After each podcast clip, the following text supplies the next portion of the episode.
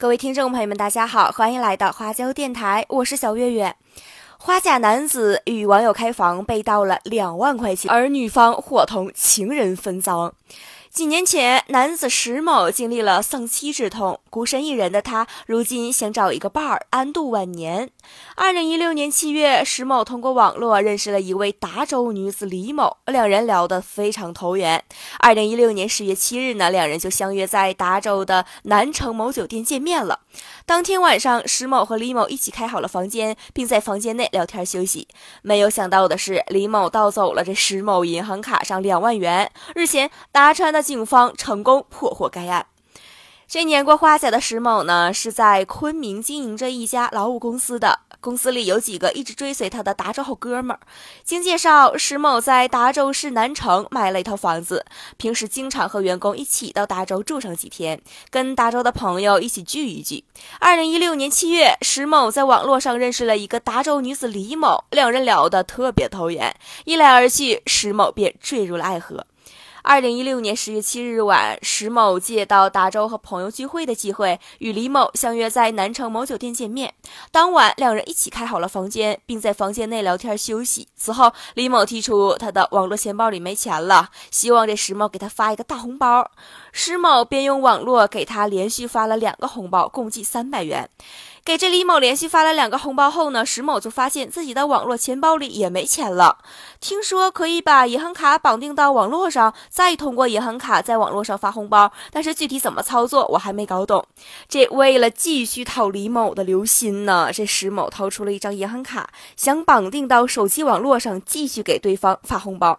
由于石某不知如何把这银行卡绑定到手机，便让李某帮忙操作。哎，在操作过程中，石某呢就在。手机上输入了银行卡密码，李某看的那是真真切切呀。随后，施某将自己的手机交给李某继续操作，自己则随手将银行卡放在房间的沙发上，便去洗澡了。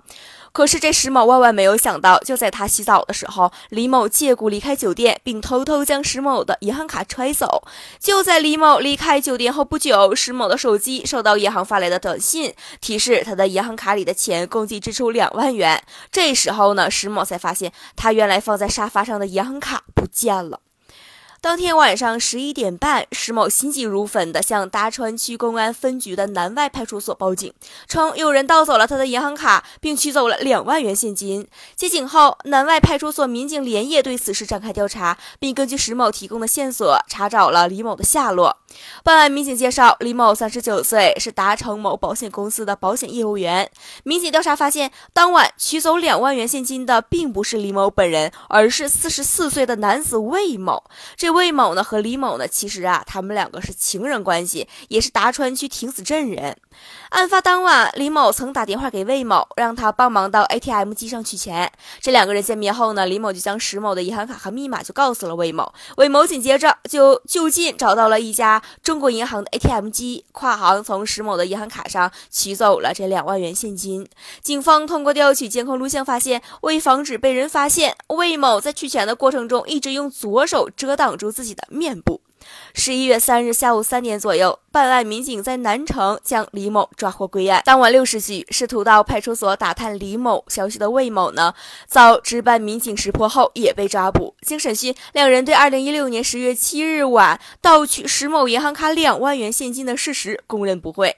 办案民警经多方奔波，目前已追回两万元赃款，交还给石某。目前该案件正在进一步的调查中。